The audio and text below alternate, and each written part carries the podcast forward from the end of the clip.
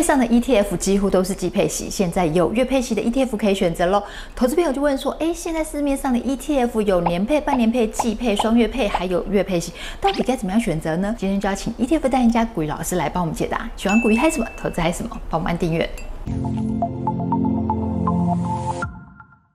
Hello，大家好，我是 Sharon。大家好，我是古徐老师。老师，现在投资朋友真的是很幸福哎、欸！二十、嗯、年前啊，推出台湾首档第一档 ETF 零零五零之后啊，那时候呢，市面上根本就没什么选择。现在不一样啦，光股票型的 ETF 就有上百档以上哦，琳琅满目。以前是没得选，现在是不知道怎么选。嗯、而且现在配息次数呢，也从最早的年配就走一走，现在还有很多种哦，有什么年配啦、半年配啦、月配啦、季配，什么通通都有。哎、欸，投资朋友就问说，他光要选哪一档 ETF 就已经够头痛了，更何况。现在还有那么多配息次数可以选，这些配息次数到底有什么样的差别呢？最大的一个不一样的地方呢，在于第一个，你钱拿到的速度不一样，嗯，然后第二个，你单次拿到的数量也不一样。千万不要认为说，呃，季配息啊，或是月配息，或是干嘛的，你领到的钱可以变多，没有，总数是一样的，只是说呢，它分割成几次配给你档产品啊。以前的直利率是六个 percent 年配，什么意思？你一次拿到六趴，对，一年拿一次啊，一年拿一次，一次拿六趴。嗯、可是呢，一次拿六趴呢，会有一个比较大的问题是什么？因为你今天配息之后啊，那个股价呢就会等比例的做修正嘛。对，那你一次修正六趴，哎、欸，这个幅度看起来很大。对，所以呢，他会讲说啊，这个填息的时间都要跑很久。对，没错。可是呢，你看啊，如果变半年配之后呢，假设呢，哎，变成一月跟七月。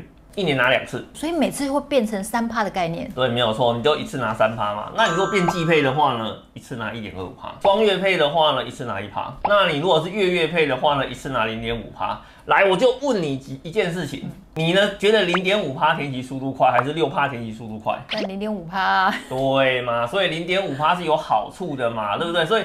你呢，一旦配息的次数越多，它的好处呢也很明显。首先，第一个，你的填息的速度跟成功率会增加，然后你拿到钱的时间点会变快，然后课征补充保费的几率大幅度下降，这个很重要，你知道吗？这个月月配之后啊，我们就可以从法规面里面呢找到了一些变通的空间。以前一次拿，只要呢超过两万块，你就要被克二点一趴。啊，这个我心情不太好。可是呢，你如果改成月月配之后啊，等同呢，你呢一年呢股利要超过二十四万，你才会被克到补充保费。那你看哦，以前领两万就被克了，现在呢变成领二十四万才会克到。你的配息的次数增加了，对你的投资有没有帮助？有啊，你钱先拿到，你也可以选择再投入啊，这样子你复利滚的速度不就变快了吗？是超过两万块，好像。并不是全部扣，ETF 的配息基本上分三种嘛，是。一个的话呢是传统的现金股利，嗯，那还有一种的话呢是资本利得，是，那还有一种的话呢是那个平准金，是，那你如果呢今天的股利来源呢是资本利得啊，或是平准金，好，那不好意思啊，这个部分的话基本上呢它不算那个所得。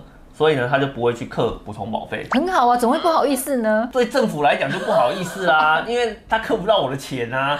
可是呢，你如果今天呢来源的话呢是。放现金股利是哦，那当然现金股利的部分就会有两万元的一个课税的一个门槛在那边。嗯、我觉得呢，对投资人来讲啊，最有利的是什么？你知道吗？最有利的话是拿到资本利得的，也就是说，他今天不管配多少给你，在呢税法里面的话呢，只要是放在资本利得的科目，基本上不课税，是他也不会呢课补充保费。是好奇，既然这些是高股息 ETF 才会配息嘛，嗯、那你觉得资本利得的部分？大概是要占多少配息的百分比？你会觉得比较合理啊？越高越好，总不可能都是百分之百吧？啊，没有啊，当然不太可能是百分之百啊，这不是你可以控制的啦。是。然后呢，这个部分呢，也不是呢，每次都是稳定的。我跟你讲，没有一家投信他敢跟你保证，嗯，我今天给你配息哈，它一定多少比例来自现金股利，一定多少比例的话呢，来自。那个资本交易的利得是这个不是不能保证的，所以呢，你千万不要去想说呢，哦，那这个比例要多少是比较合理的。我跟你讲一句是，第一个比例呢不是你控制的，是。然后第二个的话呢，资本利得呢越高越好，嗯、哦，这个是毋庸置疑的一件事情。有没有呢？哪几档可能它的呃配息的组成很稳定的，而且它里面资本利得占的比较高的，哦，那你就可以考虑呢，哎，像这一档的话呢，可能整个机制跟规模都已经有了，它可以做到一个比较稳定的程度，哦，那你就可以考虑说，哎，我去买这样子的一个产品，对来讲是比较有帮助的。但是我必须坦白讲，这个资讯基本上是没有揭露的，哈，所以呢，你只能够说看谁有投资，大家拿出来哦 看一看，或者是在我这支影片下面留言，跟我们大家一起分享也可以，可以啦。老师投资朋友啊，又会想要进一步问说，市面上几乎都是季配型的 ETF 嘛？因为绩效好啊，比较热门的也几乎都是季配型 ETF，像是零零五六啦、零零八七八之类的。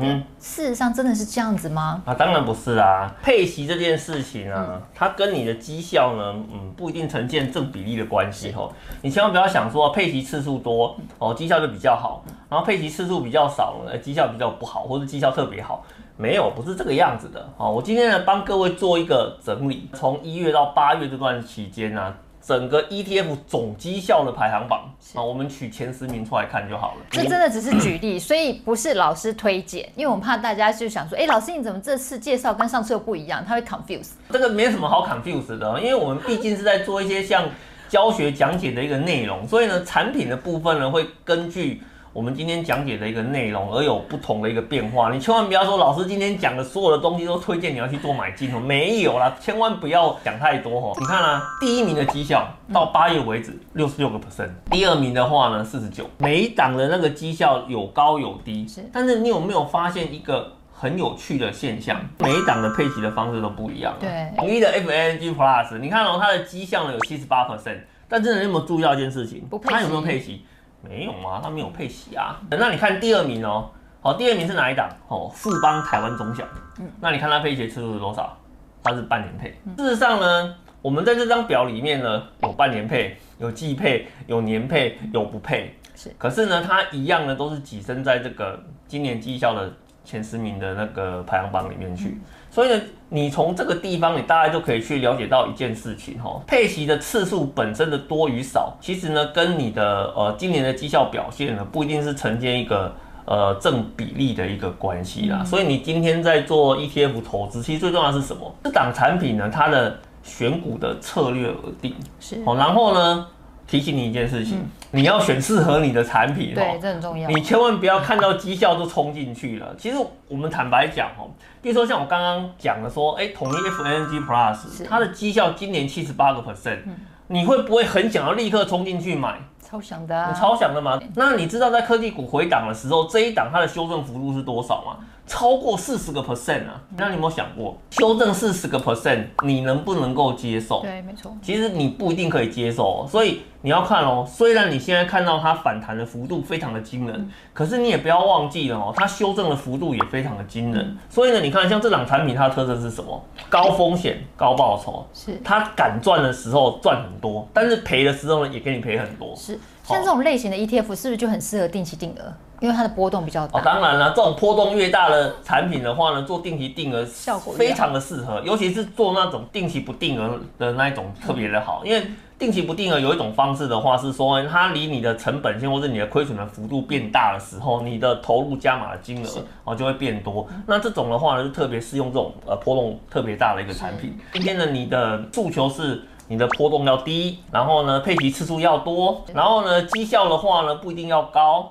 那其实呢，应该就是选高股息的一个产品。嗯，那当然了，我觉得今年高股息的投资人爽翻了嘛，对不对？对，比零零五零那种大盘指数还要好。对对对，但是呢，我们要跟投资朋友做一个提醒哈，是就是说这种啊，偶尔天上送礼物下来啊，要好好的把握。是，但是呢，你千万不要期待明年、后年、大后年，它是不是还会一样有这样子的一个表现？嗯，我觉得说，当然说产业呢，它基本上它是一个。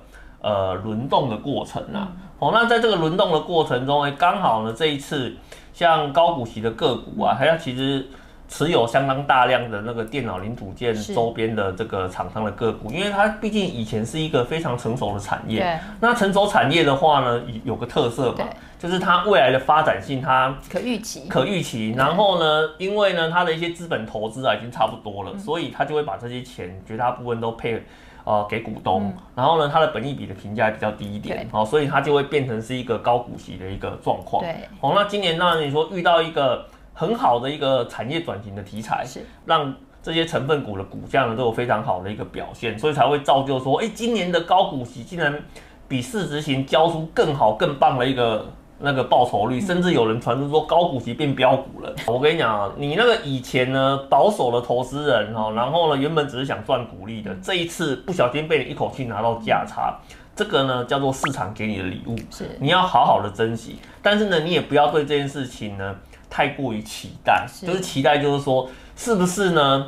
啊、呃，我以后每一年都有相同的这种事情会发生，我觉得可以期待啦。但是呢，你千万不要把礼物呢当成每年都会有。我想这样子你在投资的心态上会比较稳定一点。所以我们在投资的过程里面，最重要的是要看需求，你到底要什么，你再来决定呢。你你选择了产品的类型，然后请你记住一件事情，你不要挑不适合你的，是你千万不要因为说这个的。报酬率看起来很好，所以呢，你就呢，呃，觉得这个产品呢，它最适合你。是，因为有时候啊，那个报酬高高低低、高高低低变化很大的时候，不见得每个人都承受得住哦。我们在投资这件事情呢，有一件事你一定要好好的记住哦，你人如果不在里面啊，你永远不知道自己能不能够承受得住。因为你看哦，我们常常在讲说啊，哎，你看着过去的曲线。你明明就知道呢，只要抱住就会赚钱，可是呢，你偏偏在中间甚至低点的时候，你一定会卖掉，因为为什么？你受不了啦。你看为什么这一波高股息的这个 ETF 受益的人数这么这么这么的多？因为为什么？因为通常买高股息的这些人啊，他都是希望他能够领股息，领股息的就稳稳的，就是说他基本上买高股息的人不太会买错啊，因为他就是想要领股息嘛，对不对？那这种人。原本就是比较偏保守的，对对，所以呢，那这些人报的时间也久，对，然后又保守，那甚至有些人是标了很多之后，亲朋好友跟他提醒，才发现说，哎呦，原来我手上这一档涨了这么多，对，所以像这种人的话，我们说啊，礼物来了哦，那如果你觉得呃获利还不错，然后呢，刚好呢有一些想法的话呢，要做一些调整，我觉得这是非常。哦，非常 OK 的哦，因为这个是你挑对了产品，所以你才能够抱这么久。可是你又挑错了产品的话，那个震荡的过程，你一下就崩溃了。没错。除了这点之外的话呢，然后有几个迷思哈，我们先帮你做个整理哦。首先第一个，配息的次数跟绩效，它啊没有绝对的一个关系，好，主要还是看策略。然后第二个的话呢，配息的次数多，它的好处是什么？早点领钱，哦，这个是确定的。然后呢，第三个的话呢，配息次数如果很多的话呢，哎，你的钱提早拿到。你就可以呢，再去做更多的一个规划。那比如说你要拿去干嘛啦，或者要做再投入啦，或者说你要把这个钱拿去再投资其他的一个产品啊，做什么杠铃策略啊什么的都可以，反正。钱只要先拿到，你要做什么都是你自己去做一个决定。谢谢股鱼老师的分享，投资朋友，你喜欢多久配息一次呢？你喜欢年配、季配、双月配，还是要月月配呢？欢迎留言跟我们分享哦。想要看更多的股票还有什么投资还有什么，帮我们按赞、分享、订阅、开启小米小铃铛，要记得全部开启才会看到影片。拜拜，拜拜。